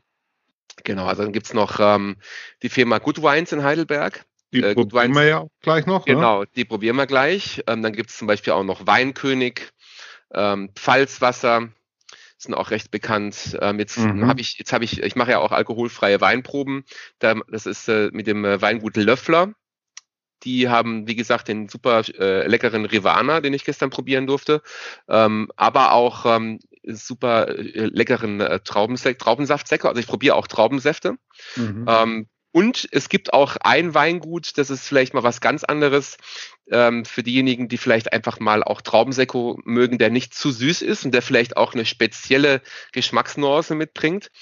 Für diejenigen unter euch, die gerne Ingwer mögen, mhm. hier vom Weingut Robert Schätzle in Baden-Baden den Traube Ingwer Sekko könnt ihr auch im, im, im Online-Shop bestellen. Ist einer meiner, also ist eigentlich mein absoluter Favorite, wenn es äh, um äh, ähm, der Traubensekos geht. Ist auch super edles Produkt, hochwertig. Und ähm, also so einfach mal ein paar Namen einfach in den Raum zu werfen. Ja, ja ähm, super. Gibt auch aus Durbach zum Beispiel den Edelmann, Edelmann Rosé, der ist auch sehr lecker, ist auch ein Sekko. Mhm. Ähm, für diejenigen, äh, oder zum Beispiel Weingut, äh, vielleicht ein oder anderen auch ein Begriff aus der Pfalz, äh, Holzweißbrot, ähm, ist auch vor allem ein bisschen äh, ähm, aufgrund der ähm, Location immer eine coole Sache im Sommer. Die haben eben auch ein Rosé und ein Secco. Und das ist auch sehr, sehr lecker. Und ich will nicht zu guter Letzt auch vielleicht einen kleinen Spoiler loswerden. Ich äh, bringe nämlich jetzt im Juni meinen eigenen alkoholfreien Ach Wein. was. Ja gut, ja. den, den und, äh, musst du natürlich dann nochmal nachreichen und den werden ja. wir natürlich an der Stelle dann, auch wenn es dann soweit ist, nochmal entsprechend ankündigen und die Marktreife quasi verkünden dann dafür. Weil da ist halt, ich, ich habe auch, sag mal, ähm, geschafft und da bin ich auch ein bisschen stolz drauf, mir auch mittlerweile eine Community aufzubauen, die mir da auch vertraut und ähm, ja, die Erwartungshaltung ist natürlich gewissermaßen hoch, dass der dann auch schmeckt. Ja, absolut, ja. Davon ja. geht man aus dann. Ja. Ähm, das waren jetzt nur deutsche Hersteller. Äh, Gibt es auch international irgendwas, was erwähnenswert sei? Ähm, ja, also es gibt ähm, die Remus. Remus ist eine sehr renommierte Schweizer. Ähm, ich muss zugeben, ich weiß gerade gar nicht, ob es ein Weingut ist oder aber nur ein Hersteller. Ähm, jedenfalls Remus ist bekannt auch für Champagner für generell ähm, perlende, perlende ähm, Getränkesorten und die machen auch super äh, leckeren ähm, Blanc de Blanc, ist es, müsste es sein, ja. Mhm. Ähm, ansonsten gibt's noch das Le Petit Beret aus Frankreich, die sind in, in, äh, werden im Rewe auch verkauft. Habe ich allerdings noch nicht probiert. Und es gibt noch eine Sorte, da habe ich leider noch keine wohlschmeckende Variante von gefunden, wobei ich eigentlich deren Grundidee ganz cool finde. Die heißen Espora Zero ähm, aus Spanien. Mhm. Allerdings ähm, würde ich da erstmal, zumindest von dem, was ich bisher probiert habe, abraten, aber okay. gerne, also wieder da auch ähm, kleiner Wink, guck gerne ab und zu mal auf meinem Blog vorbei. Ich habe noch drei Flaschen von denen auf dem Schrank stehen, die werde ich in den nächsten Monaten auch mal testen. Ähm, ich hoffe sehr, dass da was dabei ist, weil ich habe anfangs eine hohe Erwartungshaltung gehabt, weil allein schon die Lieferung zweieinhalb Monate gedauert hat. Da war ich dann ein bisschen ernüchtert. Aus Spanien hatte ich in den eben erwähnten ähm, Weihnachtsfeiern für die Firmen immer den Natureo, glaube ich, hieß der. Ich glaube, der wird von Torres hergestellt. Ähm, habe ich noch nicht probiert, aber habe ich auch schon mal gehört. Ja, also der kam relativ gut an äh, bei der bei den Verkostungsrunden immer. Die waren auch eigentlich positiv überrascht. Äh, bevor wir jetzt tatsächlich auf die Weine äh, auch praktisch kommen, ähm, würde mich jetzt noch interessieren, ähm, wie wichtig ist denn jetzt hier schon äh, Ursprungsbezeichnungen, Lagenbezeichnungen? Äh, wie wird das dann etikettiert? Weil du hast es ja schon angerissen. Äh, Wein ist es ja nicht, wie ihr ja vielleicht aus meinen Kunden der Online-Weinkurse ja wisst, äh, gibt es auch eine Mindestanforderung an Alkoholgehalt für Wein, zumindest nach der europäischen Definition. Und wenn man die nicht erreicht, äh, muss man es als weinhaltiges Getränk bezeichnen oder mhm. eben anders. Und hier haben wir ja jetzt gar keinen Alkohol. Das heißt, wie ist eigentlich die marktrechtliche Bezeichnung? Was steht denn auf der Flasche da drauf? Also nagle mich da bitte auch nicht fest, ich bin ja jetzt noch kein Hersteller, aber ich kann nur sagen, die Weine, die ich bisher probiert habe, die ähm, haben eigentlich maximal 0,5 Prozent Alkoholgehalt. Und so, solange du keine äh, Zusatzstoffe, äh, Thema auch äh, Aromrückgewinnung ein, äh, hinzufügst, ja. ähm, kannst du zum, du kannst es im Prinzip schreibst du die, schreibst die Rebsorte vorne drauf, aber du darfst es halt nicht Wein nennen. Mhm. Also weil das ja. ist auch gerade, was du gesagt hast, eben ja. mit der Mindest, mit dem Mindestgehalt. Ja. Aber auch da vielleicht, ich, die meisten von euch werden es wissen, aber ich sag's trotzdem nochmal dazu, ähm, jeder, jeder ähm, Traubensaft oder Apfelsaft oder vielleicht auch rote Beete, ähm, überall, wo eine minimale Gärungsstufe drin sein kann, ähm, hat ungefähr genau den gleichen ähm, Alkoholgehalt eben wie alkoholfreier Wein. Hm. Ja, ich glaube, beim Bier ist es auch so, da steht es auch mal drin, ne? drauf, äh, maximal 0,5 Prozent Alkoholgehalt. Genau. Ja. Hm. ja, hier auf dem Flyer von Wines sprechen Sie ja auch von entalkoholisiertem Wein. Ähm, ist das ein Unterschied? Äh, Gibt es irgendwie eine Feinheit, dass man alkoholfreien Wein von entalkoholisiertem Wein unterscheiden muss? Nicht, dass ich wüsste, ehrlich Nicht, gesagt. Wüsste. Okay, ja. also wird, wird synonym verwandt. Ne? Gehe ich von aus, ja. Okay. Das heißt im Umkehrschluss, wenn es jetzt äh, marktrechtlich kein Wein ist, haben wir auch hier jetzt keine Benennung der Qualitätsanbaugebiete oder irgendwelche Lagen auf den Etiketten nein. zu erwarten, oder? Nein, nein. Also haben wir, finden wir in erster Linie immer Marken, Hersteller, Rebsorten und dann irgendwo der Hinweis darauf eben, dass es alkoholfrei oder entalkoholisiert ist.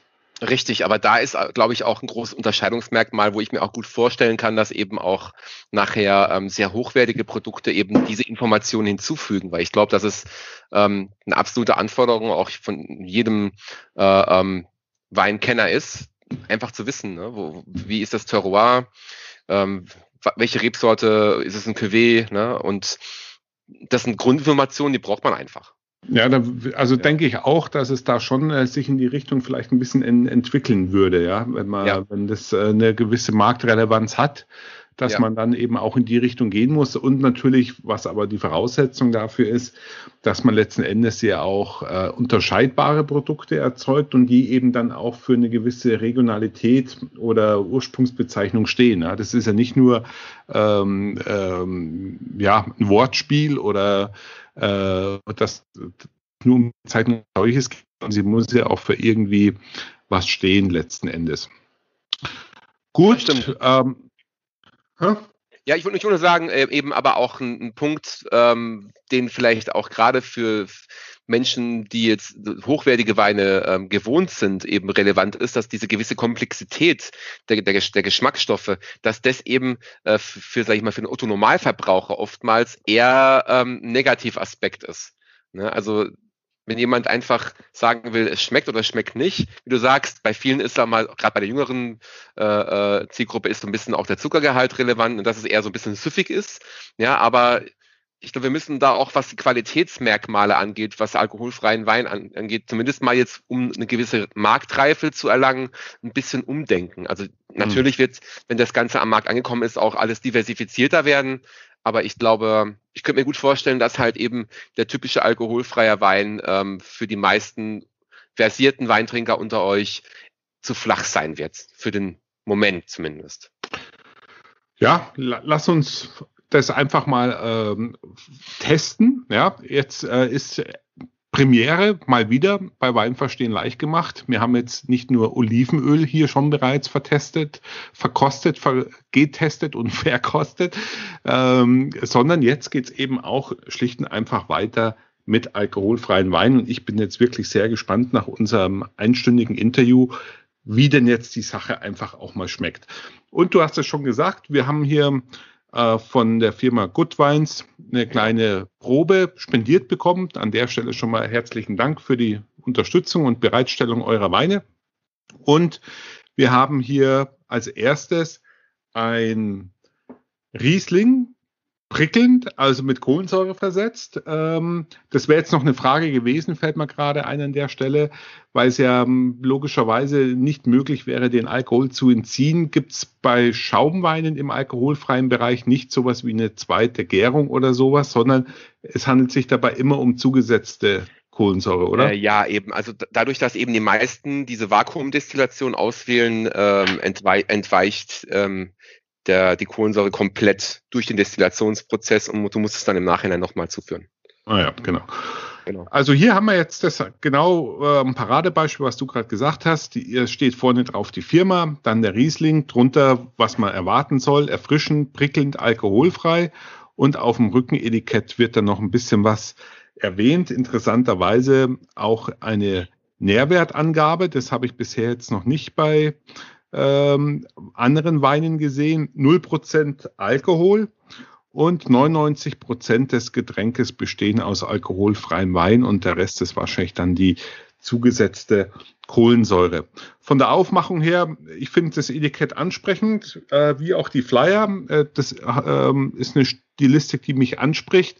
Wir haben jetzt hier einen Kronkorken. Ihr, ihr wisst ja aus äh, regelmäßige Hörer im Schaumweinbereich, gibt es durchaus einige Hersteller, die auf Kronkorken setzen. Ist jetzt vielleicht auch einfach von der Flaschenform und Flaschengröße. Also wir haben hier äh, 0,33 Liter, entspricht jetzt quasi auch einer normalen äh, Bierflasche, wie man es jetzt kennt, vielleicht außerhalb von Bayern. Wir alles, was unter einem halben Liter ist, spielt ja keine Rolle. ich sage immer, ich habe in Köln Angst, dass ich das Glas mit verschluck beim Trinken. Deswegen sind mir die 0,2 Gläser zu wenig. Aber ich denke einfach von der Positionierung her mit dem Kronkorken der Flaschengröße ähm, ist es einfach ein Gebinde, was man jetzt ähm, im Spaßbereich aus dem Bierbereich einfach ganz gut kennt. Hast du die Weine schon probiert? Ich kenne die innen auswendig, absolut. Du kennst die innen auswendig? Okay. Ja.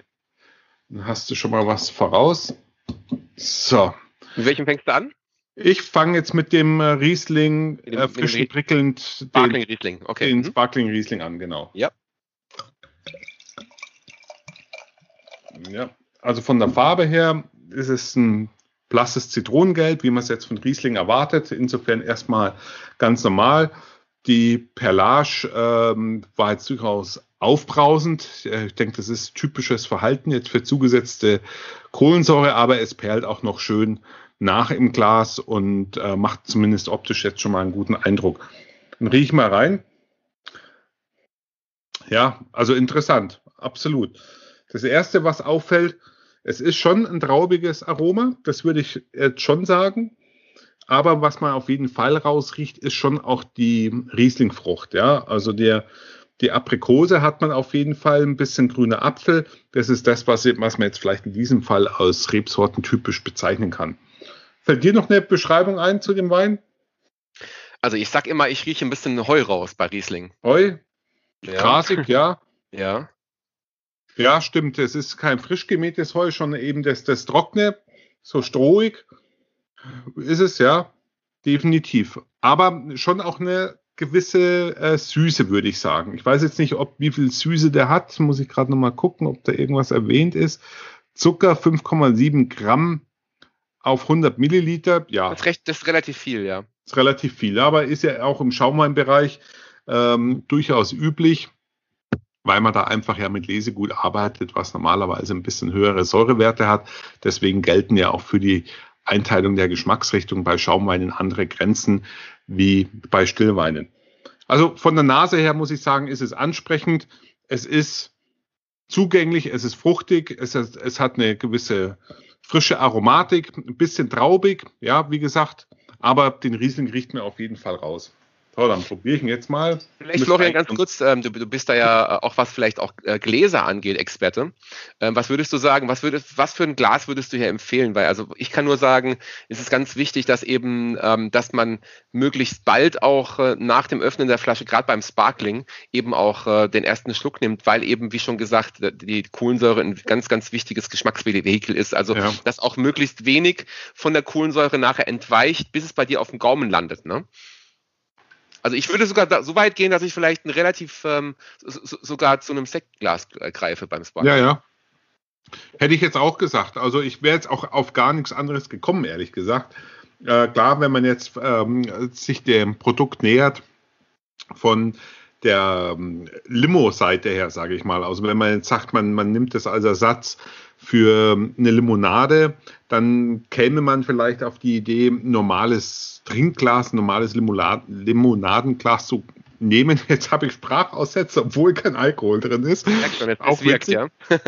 äh, vielleicht zum freudscher Versprecher. Placebo-Effekt. Ähm, also von der Seite her kann man vielleicht mal davon sich dabei ertappen, zum normalen Glas zu greifen, aber ich hätte jetzt einfach auch ein normales ähm, Schaumweinglas genommen. Ähm, Wäre jetzt für mich das naheliegendste gewesen. Ne? Ja. Hm. Also was Schönes, die Perlage ist relativ gut für zugesetzte Kohlensäure, also hat auch durchaus eine gewisse Länge.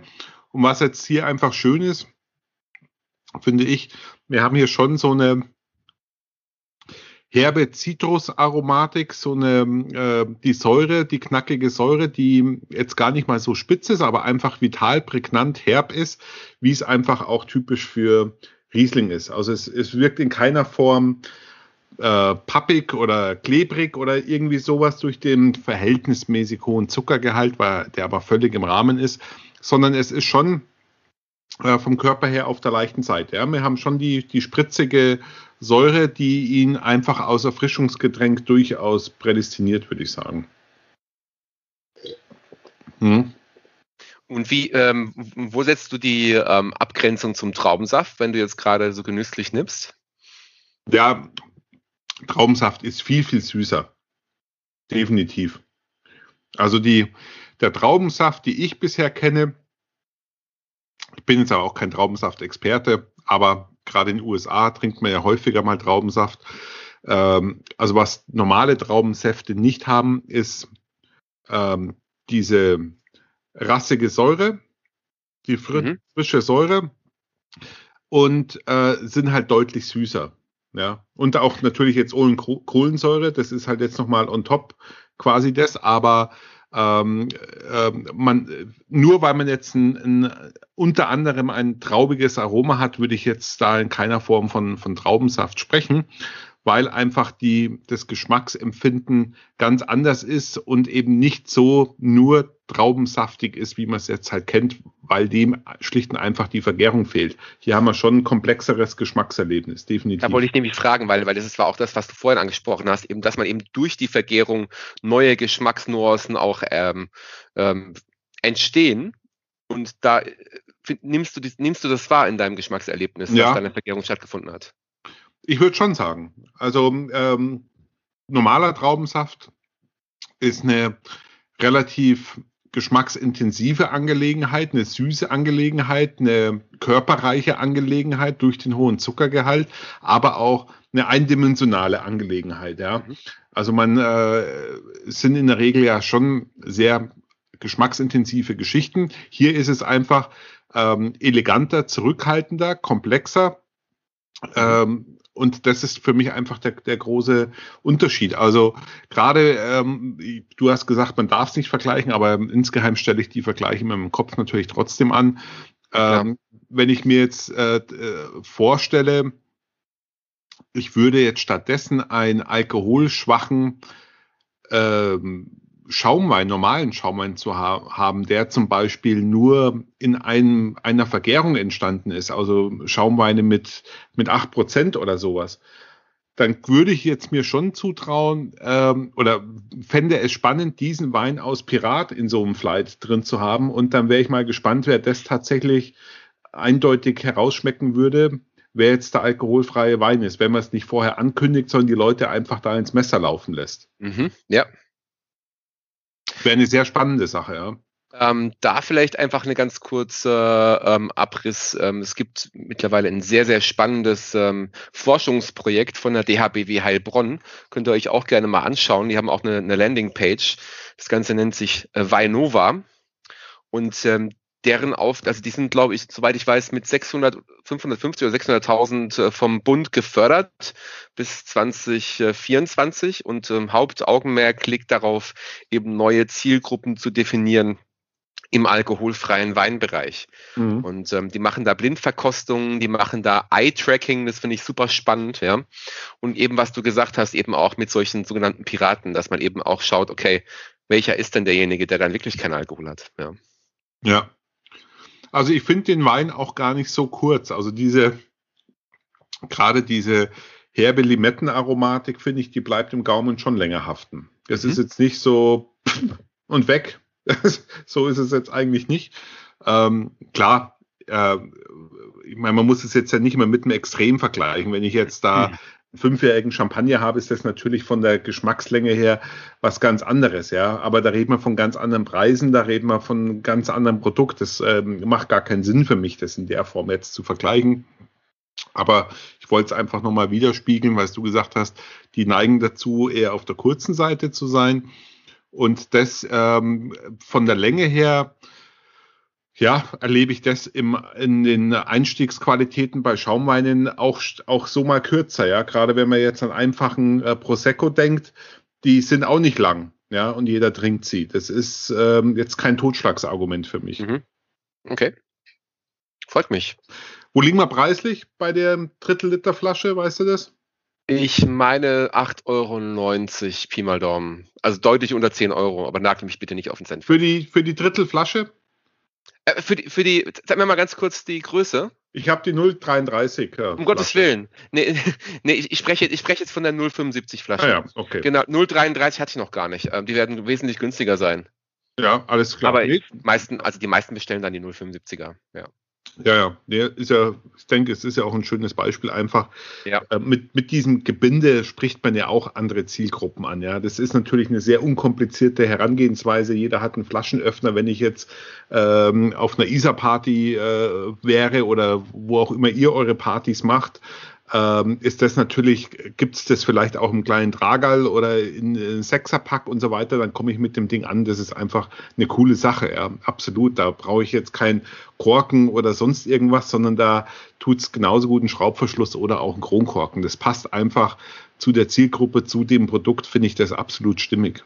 Findest du generell, dass das Thema ähm, Korken äh, maßgeblichen Einfluss auf das, auf das Geschmacks- oder auf das, ja, auf, aufs Geschmackserlebnis hat, das dich nachher auf, äh, erwartet? Also hast du eine andere Erwartungshaltung, wenn du zum Beispiel jetzt einen Drehverschluss hast oder ähm, einen Korken? Also ein langes Thema hat, haben wir auch hier an der Stelle schon häufiger diskutiert. Auch äh, gab es dazu einige Beiträge von ein paar Hörern.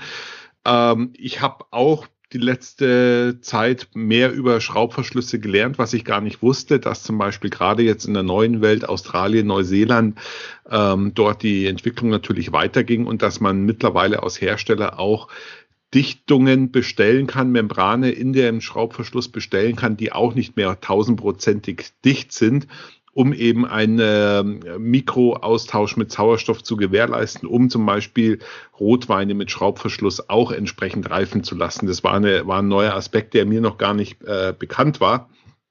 Und das war ja immer so der Hauptgrund pro Naturkork, die Reifung der Rotweine mit dem Kontakt mit dem Sauerstoff. Ja, das war ja das, was man immer gesagt hat und was ich auch äh, immer so beantwortet habe der Verschluss muss letzten Endes zu dem Wein in der Flasche passen. Und wenn es sich eben um einen tanninkräftigen Rotwein handelt, der Sauerstoff für mehrere Jahre braucht zum Reifen, dann gehört einfach ein Naturkork drauf.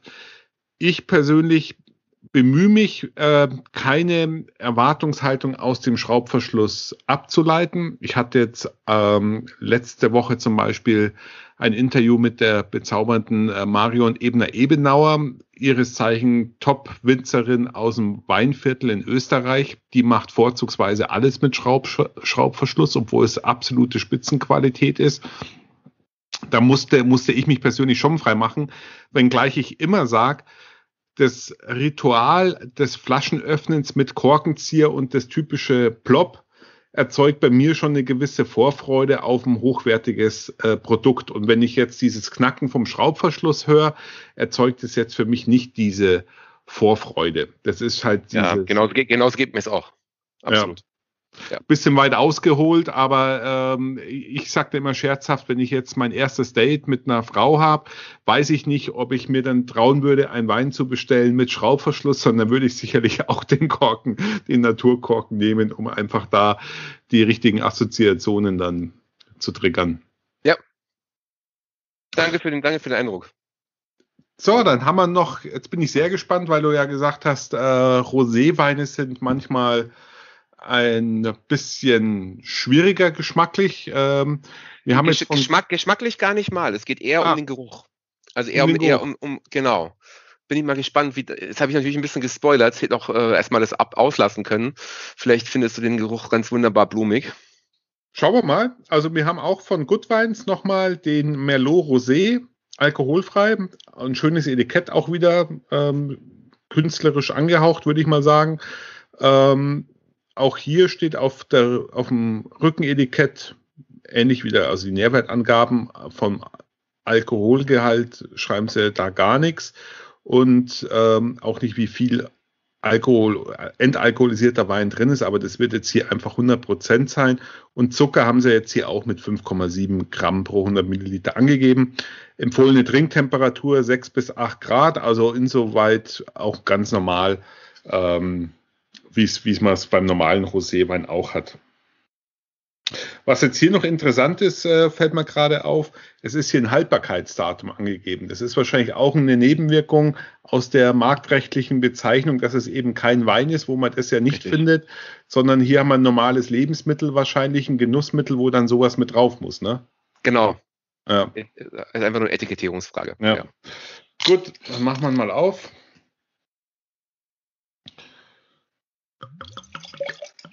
Ja, von der Farbe her ähm, würde ich einfach sagen, es handelt sich hier um ein mittleres äh, Lachsrosa, ähm, hat vielleicht so ein bisschen violette Reflexe, ist aber äh, farbschwach, also sehr transparent, nicht ganz so kräftig in der Farbe, ist aber kein Qualitätskriterium, wie ihr alle wisst.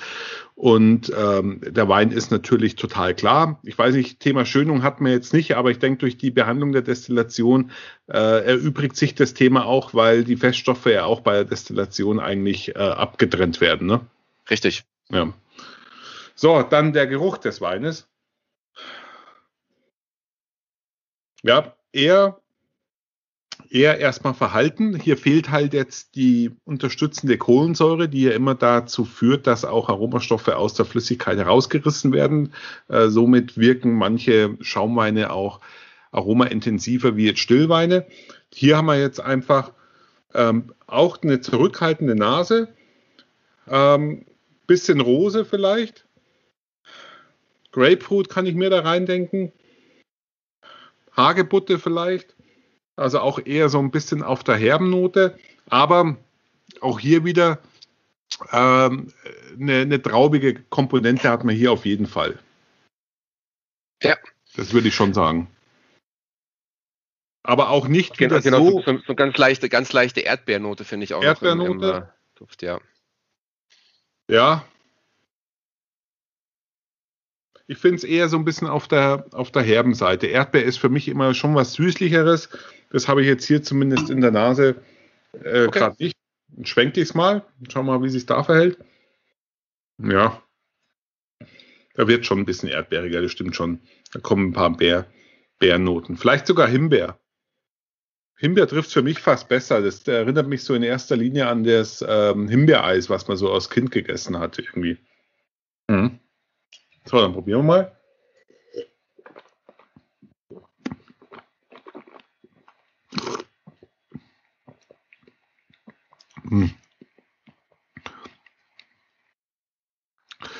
Ja, also auch hier wieder Traubensaft ähm, assoziiere ich jetzt nicht, weil da einfach die Säure zu knackig ist. Auch hier, auch der Körper ist viel leichter. Der Wein ist nicht so viskos wie jetzt ein normaler Traubensaft, weil einfach nicht so viel Zucker mit drin ist. Was ich jetzt hier schon feststelle, ist einfach die Länge, was du gesagt hast. Der mhm. Wein wirkt jetzt kürzer wie der Schaumwein für mich, definitiv.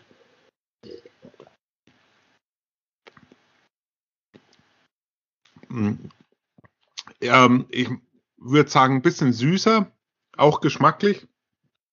Liegt jetzt einfach auch am, am Lesegut und an der fehlenden Kohlensäure. Ähm, wirkt der Wein für mich jetzt geschmacklich schon halbtrocken fast. Auch wenn es jetzt ähm, mit 5,7 Gramm ähm, eigentlich als trocken jetzt beim normalen Wein zu bezeichnen wäre, aber als rein sensorisches Erlebnis würde ich schon sagen, wirkt er deutlich süßer wie jetzt ein Alkohol, wie sagt man, wie sagt man denn eigentlich, ein alkoholhaltiger Wein genau. mit äh, 6 Gramm Zucker hätte. Ja. Aber spannend, also wie, wie sich da einfach das ganze Geschmacksempfinden auch ein bisschen verschiebt durch den, durch das Fehlen des Alkohols einfach. Ja, also ich ist mal von, von, der, von der Güteklasse her, ich meine, der, der Rosé ist auf jeden Fall nicht schlecht, auch vor allem als äh, erfrischendes Getränk äh, für den Sommer, möglichst kalt gelagert. Aber ich glaube, so ein bisschen so das Steckenpferd von Good Wines zum Beispiel ist wirklich der, der Riesling Sekko. Mhm. Ja, also ich denke schon, dass man Leute die jetzt ähm, nichts klebrig Süßes haben wollen, aus Erfrischungsgetränk mit Geschmack, mit einer gewissen Komplexität, kann man sowas durchaus äh, empfehlen, ja, gar keine Frage. Ähm, es ist auch, es, wie gesagt, wenn, wenn, wenn, wenn das die Gefahr immer ist, dass man es zu sehr mit Traubensaft vergleicht, dann, dann drängt sich das für mich jetzt einfach nicht auf. Ja. Weil es dafür einfach komplexer, äh, trockener ist, leichter ist, weniger pappig ist äh, oder gar nicht pappig ist, besser gesagt. Ähm, mir wäre es jetzt einfach zu süß. Also mich würde es jetzt nicht unbedingt ansprechen, jetzt als, als Alternative zu, ja. zu ähm, irgendeinem anderen Getränk. Ja, die Nase, weiß nicht, hast du es bei dem Rosé auch gehabt, was du gesagt hast, dass die in der Nase. Ja, ganz, ganz, ganz besonders bei dem auch, ja. Mhm. Wie hast du es genannt? Ja, so ein bisschen, so, so ein bisschen so eine, ähm, ja, ich will jetzt nicht sagen angebrannte Note, aber so, so, so, so ein bisschen äh, ähm, eine, eine, eine, leichte Rußnote. Mhm. Ja, ich verstehe, was du meinst. Ja, so ein bisschen brandig ist es einfach, ja. Aber es ist also interessant, was, was, weißt, du, ja. weißt ja. du, wie die hergestellt werden? Ist das Destillation oder Spinning Cone? Das ist, das ist aktuell Destillation. Mhm. Genau.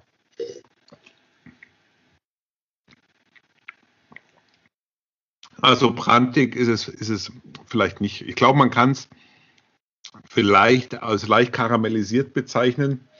Ähm, Ruß ist ja jetzt schon ein bisschen negativ behaftet, wahrscheinlich im, im Getränkebereich. Es ist einfach ein bisschen angesetzt, so wie du es einfach gesagt hast beim Einkochen der Früchte bleibt dann so ein bisschen was da, was dann letzten Endes das Aroma ja auch ausmacht, wenn es nicht zu viel wird. Und hier hat man einfach so eine leicht, leicht kandierte, leichte Röstaromen vielleicht drin, ja. Das stimmt.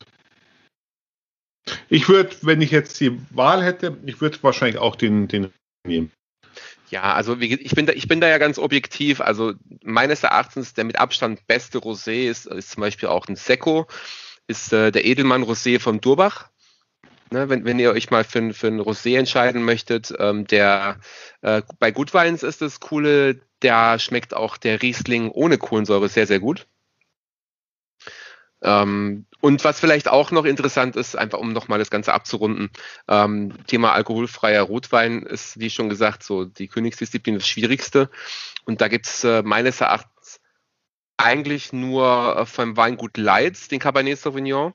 Von Good Wines, die haben auch einen Cabernet Sauvignon, der ist auch lecker, wobei der geht eher ein bisschen Richtung Traubensaft. Der ist mir, da ist mir nicht, nicht, nicht stark, nicht stark genug, nicht charaktervoll genug. Es gibt noch von der Firma Weinkönig ne, den Syrah, der ist auch äh, recht lecker. Ähm, und damit wären wir eigentlich auch schon am Ende des Lateins, was, was Rotweine angeht. Ja. Okay. Ja, also ich kann nur sagen, ähm, deutlich besser als gedacht. Ja, insbesondere jetzt der, der Sekko, den kann man auf jeden Fall empfehlen. Auch der alkoholfreie Rosé ist sicherlich für viele äh, äh, Weintrinker oder auch einfach äh, Konsumenten eine leckere, kühl, gekühlte, erfrischende Alternative für den Sommer.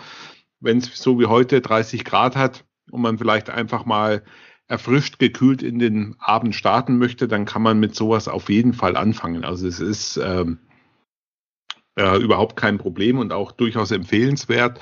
Ähm, wie machst das denn du jetzt, wenn du jetzt Leute zu Besuch hast oder Leute einlädst? Ähm, servierst du da auch schon alkoholfreie Weine? Immer, immer. Also mir geht es auch einfach auch darum, das Ganze ein bisschen publik zu machen. Ne? Und ähm, ich habe natürlich auch da entsprechend viele ähm, Beispielflaschen, die man einfach auch mal äh, probieren kann, die ich auch schon kenne. Ne? Und ähm, ja, wie gesagt, also ich nehme meistens, ich nehme natürlich immer nur äh, die, die mir schmecken, aber auch ganz gerne. Ich habe jetzt äh, letzten äh, Samstag mal eine alkoholfreie Weinprobe mit einem Freund gemacht, da war die Frau vor kurzem schwanger, stillt noch und ähm, da habe ich auch absichtlich mal einen Wein mitgenommen, der mir überhaupt nicht schmeckt und habe hab einfach ihm von den drei Weinen nicht gesagt, welcher derjenige ist, den ich eigentlich auch wieder ausgießen muss. Und dann ausgerechnet, er ist eigentlich totaler Rotweintrinker und kennt sich auch ein bisschen aus. Und gerade der hat ihm besonders gut geschmeckt. Also, das siehst du mal. Ja. Das ist, äh, glaube ich, extrem subjektiv. Ja. ja, perfekt. Ja, und so soll es ja auch ja. sein, ähm, sage ich immer, weil keiner ist gezwungen, was zu trinken, was ihm nicht schmeckt. Dafür ist die Auswahl einfach zum Glück groß genug, dass jeder irgendwo fündig wird, was ihm persönlich schmeckt. Und am Ende ist es ja auch das Entscheidende. Ähm, ja, haben wir noch irgendwas vergessen, was du hinzufügen möchtest, abschließend?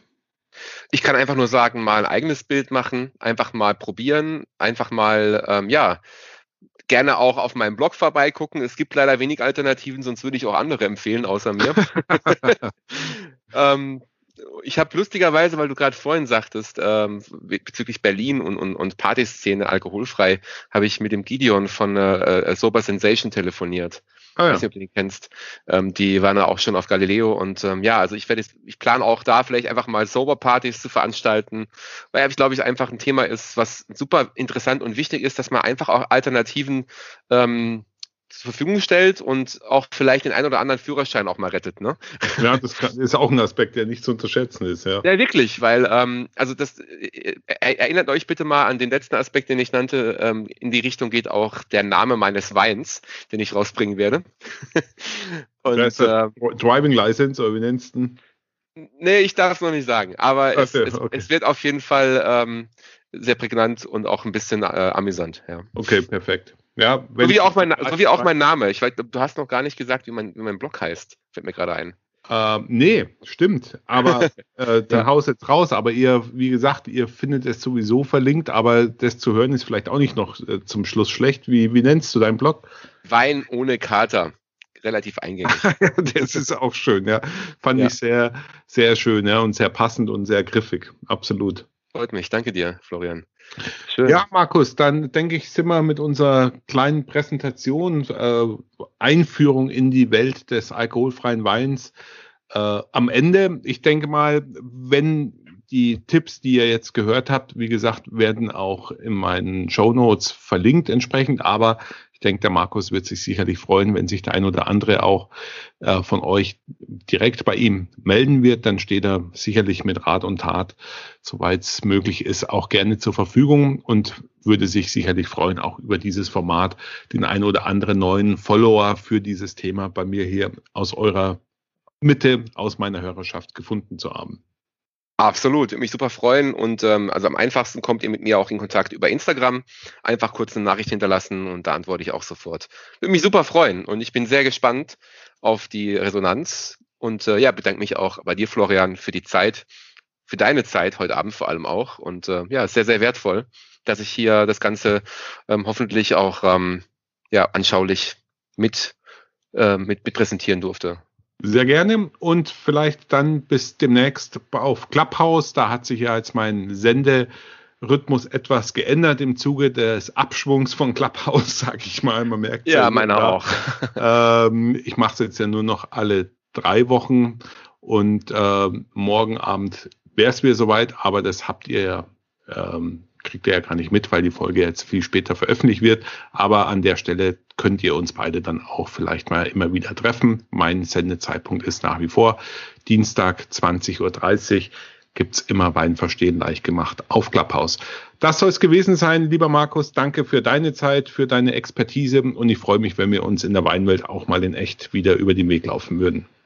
Dann sage ich mal recht nüchterne Grüße. genau. Ciao, Servus. Bis bald. Servus. So, dann.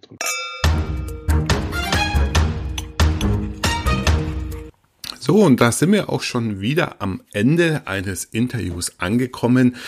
Ich persönlich muss sagen, ich fand es sehr spannend, sehr aufschlussreich und in Zukunft werden bei mir alkoholfreie Weine vielleicht schon die ein oder andere Alternative darstellen. Wir hatten ja verschiedene Szenarien in dem Gespräch auch durchgesprochen, wann sich alkoholfreie Weine anbieten. Für mich persönlich wird es einfach eine schöne Ergänzung sein, auf die man mal zurückgreifen kann, die man im Hinterkopf behalten kann. Aber natürlich wird es für mich kein vollwertiger Ersatz sein. Aber ich finde es sehr spannend, weiter diese Nische, sage ich mal, noch ist es ja eine Nische, aber der Anteil der alkoholfreien Weine wird natürlich immer größer, auch mitzuerfolgen, äh, mitzuverfolgen, wohin die Reise geht, qualitativ auch vielleicht im Sinne der ganz klassischen äh, Dimensionen der Weinbeurteilung, also sprich, ob sich dort äh, eine Herstellerhandschrift herauszeichnet, ob sich Regionen hervortun, ob sich vielleicht auch die ein oder andere Rebsorte besonders in Zukunft hervortun wird und eine neue ja, Interpretation, nennen wir es mal, in der Weinwelt für diese Rebsorte darstellen wird. Wenn ihr an dem Thema fester oder tiefer interessiert seid, dann empfehle ich euch einfach vielleicht mit Markus in Kontakt zu treten. Der bietet auch immer wieder Online-Verkostungen an, wo man sich quasi dazuschalten kann. Oder ihr äh, wendet euch an einen der erwähnten Hersteller die ja auch in den Show Notes entsprechend verlinkt sind. Oder am besten, wie immer, gilt hier beim Wein der Spruch nirgendwo so wie beim Wein. Probieren geht über Studieren und in diesem Sinne, glaube ich, muss man einfach auch die ganze Weinwelt ein bisschen angehen und verstehen.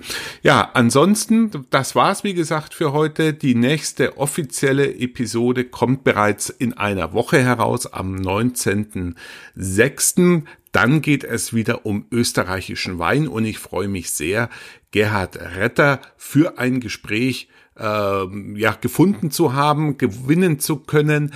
Er ist ja einer der bekanntesten deutschen Köche. Er war auch schon öfters im Fernsehen bei äh, Schlag den äh, Hensler oder Grill den Hensler, glaube ich, heißt es. Er ist äh, nicht nur Koch, sondern auch Sommelier und äh, Österreicher, ein sehr charmanter, lustiger Zeitgenosse und sehr fundiert vor allem auch. Und im Schlepptau, wenn man so sagen möchte, hat er auch zwei junge Winzer aus Österreich dabei, ähm, einer aus der Steiermark und einer aus der Thermenregion. Allzu viel will ich nicht verraten, aber es handelt sich um zwei der ja, modernsten und auch avantgardistischsten Winzer, wenn man so sagen möchte, Österreichs. Die Weine, die Aufzeichnung ist schon gelaufen, die sind wirklich sensationell. Ich kann es echt nicht anders sagen.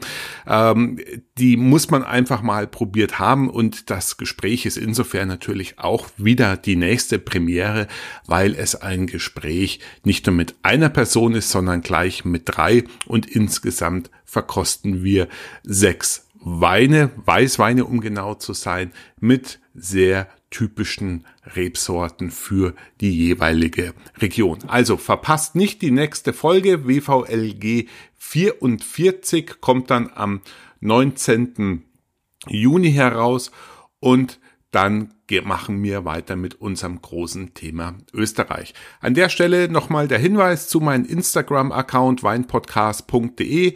Dort findet ihr auch aktuelle Ankündigungen, aber am besten werdet ihr Mitglied in meiner Facebook-Gruppe Wein verstehen leicht gemacht. Dort gibt's alle News, Austausch zu Wein, Kontakt, Updates, Angebote, alles, was sich in meine Weinkosmos äh, zu finden ist, wird dort natürlich gepostet.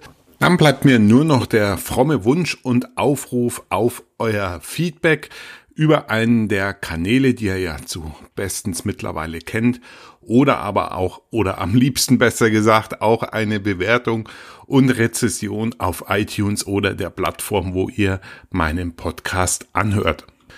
Das würde mir natürlich sehr helfen, in den Top 10 in der Kategorie zu bleiben. Die Konkurrenz wird immer größer und wenn wir einfach unter den Top 10 bleiben und in der Kategorie Übersicht sichtbar sind, führt es letzten Endes auch dazu, dass die Community wächst, die Hörerschaft wächst und damit natürlich wir alle auch von einem weiteren, umfangreicheren Austausch äh, profitieren.